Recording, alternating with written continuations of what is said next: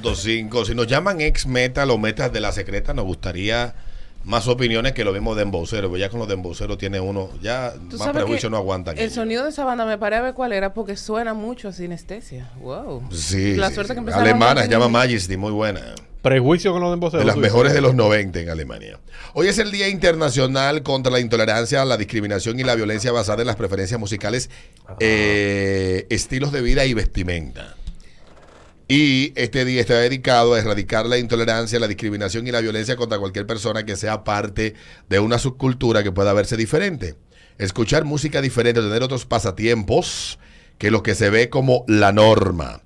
Este día se creó el 24 de agosto de 2007. Stephanie Sophie Lancaster murió después de haber sido golpeada previamente en Rosedale, Lancaster, ¿cómo diablo? Lan- Lancashire, Inglaterra, junto a su novio Rob. La habían golpeado simplemente por su aspecto, ya que formaba parte de la subcultura gótica. Su madre Silvia no quería que su muerte fuera en vano y quería ayudar a los jóvenes a comprender que todos deben ser tratados con respeto y dignidad, totalmente de acuerdo, sin importar su apariencia o el tipo de música que escuchen. Creo, ella creó la Fundación Sophie Lancaster. La fundación ha trabajado con jóvenes en las escuelas y también ha informado a los adultos con capacitación sobre la concienciación sobre el delito de odio, el impacto en las víctimas, la igualdad, la diversidad y la inclusión. Tú sabes que yo, déjame yo confesarles algo. Yo tengo un amplio repertorio. De hecho, tengo, eh, soy débil con la co- reconocida música clásica y la ópera sobre todo. Pero disfruto muchísimo el dembow porque el dembow transmite alegría. Pues una vez yo estaba saliendo, uno de los, de los eh, viejos con los que salgo, me fue a buscar a mi casa. Él tenía esa bossa nova, que yo no soy muy fanática de la bossa nova, debo decir. Hay otra Eh, cosa que se desprende de la bossa nova en Brasil que me gusta más que la misma bossa Exacto, nova. la yo no soy muy fanática. Que es de más la- moderna. Hay unos gordos que cantan muy buenos. Ah, me olvidé el nombre de la banda, pero ya le encontraré yo uno de mis El, el ritmo. ¿cómo se llama? Anda por ahí. El es ritmo, el ritmo, o sea... eh. Eso es lo pa- que no pagoda, una vaina así, la Mm. pagoda brasileña que viene Ah, como sí, de- ah, sí, sí, sí, sí, sí, yo- Pues ese señor me va a buscar, mira ese vehículo reventando esa bossa nova. Y cuando yo me monto en el carro me dice él, ¿y a ti qué te gusta escuchar? Le digo yo, Dembow. Mm. Hasta ahí.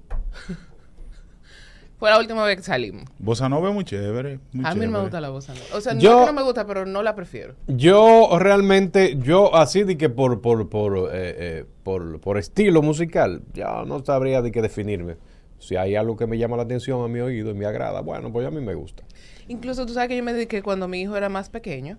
eh, hay una, hay un, un, como un set completo que se llama como música clásica para la gente que no le gusta la música clásica, como para la introducción a la música clásica. Y hay uno que es el que yo tengo, que se llama eh, ópera para la gente que no le gusta la ópera.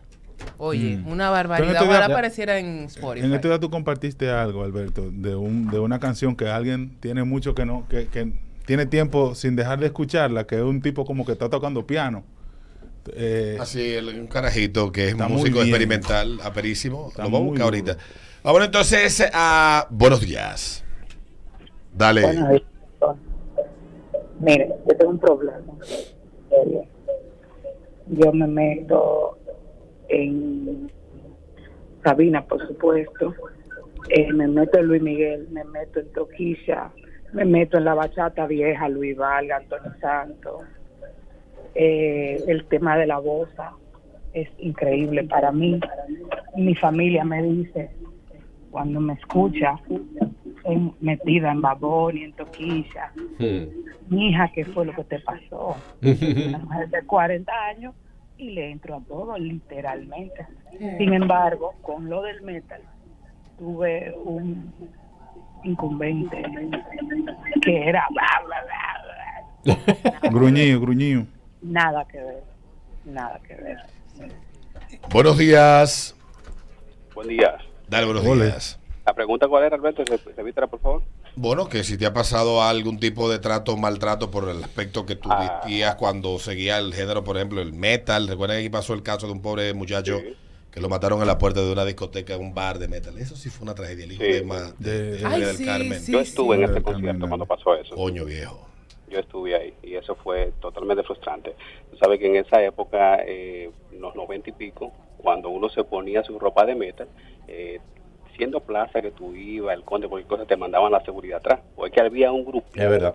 es de verdad. desórdenes que se colaron en el género y lo que hicieron, eh, lo que hacían era joder todo. Entonces después de eso ya lo que uno hizo cuando uno, por decirlo así, maduró un poquito más, o sea, uno ya lo que deja la ropa porque uno, tú no podías, desde que tú entrabas a un sitio te perfilaban de una vez.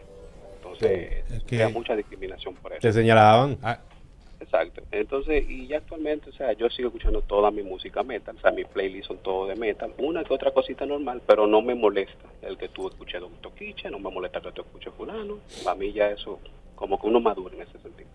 Uno de Gracias, los, muchacho. De los, de los estigmas que hay es que el que oye esa vaina bebe sangre. Yo, yo quiero que tú me expliques algo, Alberto. Tú que eres tan conocedor, vasta cultura. Si yo soy fanático de metal, ¿qué me obliga a mí? O sea, si yo soy fanático, no, me gusta la música metal, black metal, progresivo, como ustedes la quieran, o todos esas de lo que de ahí de parte. ¿Por qué obligado a ponerse un pantalón tubito, uno Converse, una, una cadena eso es colgando parte de la cultura. Es un estilo, Es un parte estilo. del estilo. Es, pa- es un código de comunicación. Es de parte del comportamiento humano. El, del ser humano, por naturaleza humana, es tribal. Y las tribus son totalmente normales. Y son los códigos que identifican a los miembros de la tribu. Eso no es nada del otro mundo. Eso ha pasado igual desde que el ser humano empezó a ser gregario. Los vocalistas Eh. de Metallica andan con ropa normal por ahí, no haciendo el ridículo con toda esta gente con, con, Es que con no hacen- demonios, es yo que no hacen y el ridículo, O, es o sea, esto tan extravagante. Perdón, perdón, mea culpa. Pero con toda Bien. esta ropa extravagante y vaina, o sea, no hay necesidad porque te van a estigmatizar. Entonces, yo, yo escucho Pero metal. yo, pero yo entiendo, yo entiendo, y yo soy un tigre que defiende la libertad, que el que quiera vestirse así tiene todo el derecho de hacerlo, y el que quiera opinar en contra de ese estilo también tiene el derecho. Lo que no puede pretender el que tiene la opinión es que el otro está obligado a comportarse según los parámetros que él entiende que no, debe no, yo no de comportarse o esto- vestir, que es la razón por la que este día se creó. Recuerden que estamos hablando de que una jovencita en Inglaterra la mataron, la golpearon porque su aspecto era gótico y a partir de eso la gente encontró la excusa de golpearla por todos los prejuicios y estereotipos que pudo haber creado en su mente, deshumanizando al individuo partiendo de todos los prejuicios y de la ignorancia que se puede albergar. Eso pasa con todo. La gente se excusa en cualquier en cualquier Sí, mierda sí. para ser violento y para ser intolerante. Entonces yo, honestamente, yo nunca, nunca, nunca me sentí en el deseo de vestirme ni de formar parte de ninguna tribu cuando era adolescente. Sin embargo, yo luego, cuando ya me hice un adulto, empecé a escuchar otros géneros musicales y uno tal vez trataba, para diferenciarse de la mayoría, utilizar algunos rasgos de, de- que podían identificar esos grupos, ya siendo 20, 22 años. Ya eso me duró muy poco, a mí me duró como dos años. Yo escucho de todo y nunca me he vestido como las Mm. Pero eso no me hace señor. mejor ni peor persona. Buenos días. Buen día. Dale. Mira, tú sabes que me sucede a mí, muchachones. A mí me sucede de que yo de repente puedo estar oyendo como música clásica, una quinta de Beethoven, y de repente meto un dembow a todo lo que da. Y todo el mundo se queda como mirándome extraño, como, ¿y este tigre? Y yo, pero venga acá en mis oídos. Sí, es que eso no. oídos. no tiene nada que ver. Porque es que así, la música precisamente, el poder de la música es ese. Ese es el lenguaje de la música. es la diversidad y tú Claro. disfrutar.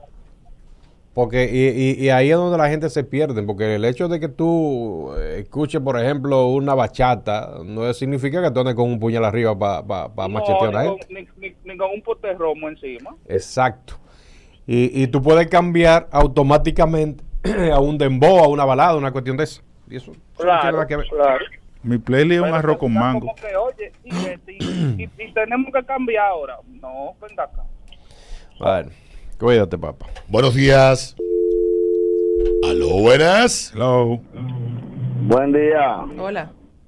Mira, yo soy una persona que he coincidido con unos compañeros o amigos que tenemos los mismos gustos, pero reconociendo que cuando comenzó el dembow y el dembow boricua comenzó a entrar aquí, había totalmente un repudio de la población y más que la gente comenzó a vestirse similar a los raperos americanos, los boricuas, y, había mucha estigma, mucha... Uno, uno no podía salir a un lugar y oír ese tipo de música porque la gente se veía de manera despectiva. Pero pasa el tiempo y yo puedo oír un dembow y un reggaetón, pero luego te salto hasta con un bolero de los 80, de los 70, y me lo vacilo igualito. Y somos un grupo de personas que salimos juntos, podemos escuchar música urbana, pero bajamos un bolero, bajamos una balada, sin ningún tipo de inconveniente.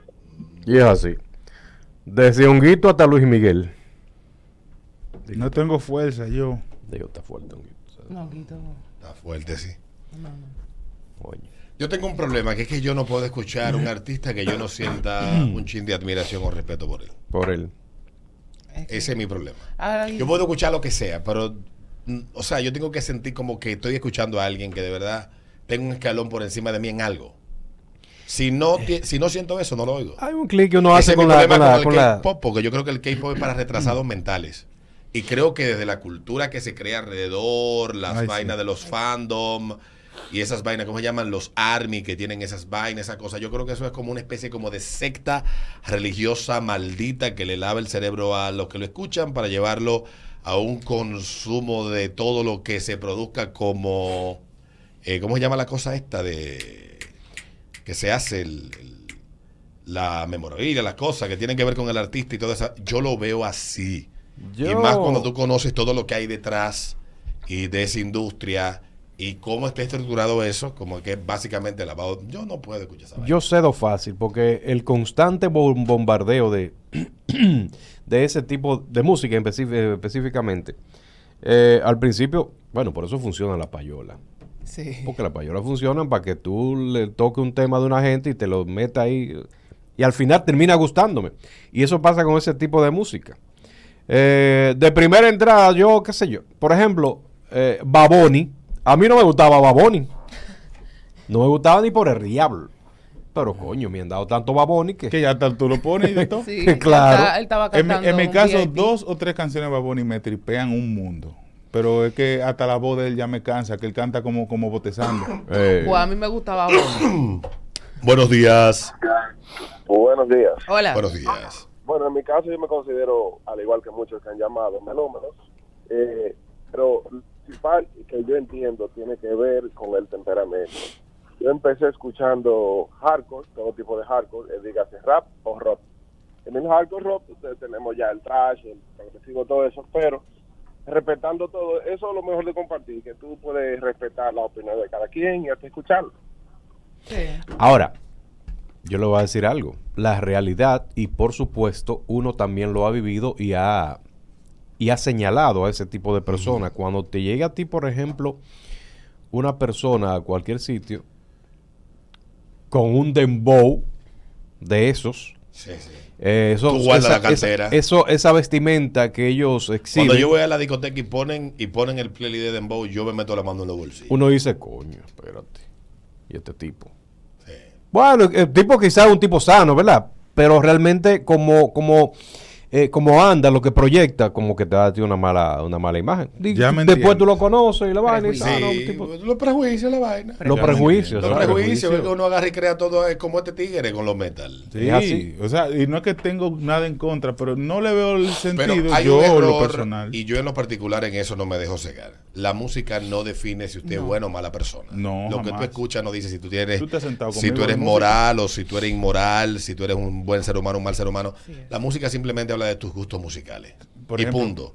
Pues yo conozco gente que tiene gustos muy, muy exquisitos musicalmente hablando y son letrinas humanas. Sí, tú, tú y yo hemos escuchado música. De juntos. toda clase. Y óyeme, y yo te arranco fácil con Silvio Rodríguez y te termino en metal. Y de, y de ahí me voy a bossa nova y después vuelvo a, a, a, a- a trova. Yo soy así, me Eso encanta la música. Yo hoy estamos celebrando el día, se celebra el Día Internacional contra la Intolerancia, la Discriminación y la Violencia basada en las preferencias musicales, Me estilo dicen- de vida y vestimenta. Me dicen, eh, ustedes que fuman, que, que el, que el cigarrillo mentolado cogió fama por los metal. Le- El mentolado. El mentolado no es rojo. Di que por los metal. Entonces vamos allá a cerrar con el tema luego de la pausa. No vamos a poner metal, voy a poner una cancioncita muy chula de un grupito brasileño que se llama Menos Smiles. Eh, Eh, y venimos hablando entonces de, de ese prejuicio que como ella... Mira, el pre- prejuicio mentolado. Yo, por ejemplo, en los, och- en los 90, Ese fue donde viene. la gente pensaba, de verdad, que lo que... Primero yo, lo que sí pensaba que todos los metal eran pájaros. ¿Qué? Que todos cogían hombres. Y que todos hedían para mí. ¿Por qué? Porque los metal que yo conocí en los 90, todos les gustaba que le partieran la psiquitrilla. No, pero para ser metal en esa época no, tú no te podías bañarte. No, Era hediondo, era un requisito. Era para ser hediondo. Ay. Dios mío. Pero que los metal no se bañan, No es verdad, es verdad. Decían eso. Por mi casa uno decían así el metálico, ese tipo de día era como sillín de coquero. Venimos después de la pausa. Eso, con el café me despierto.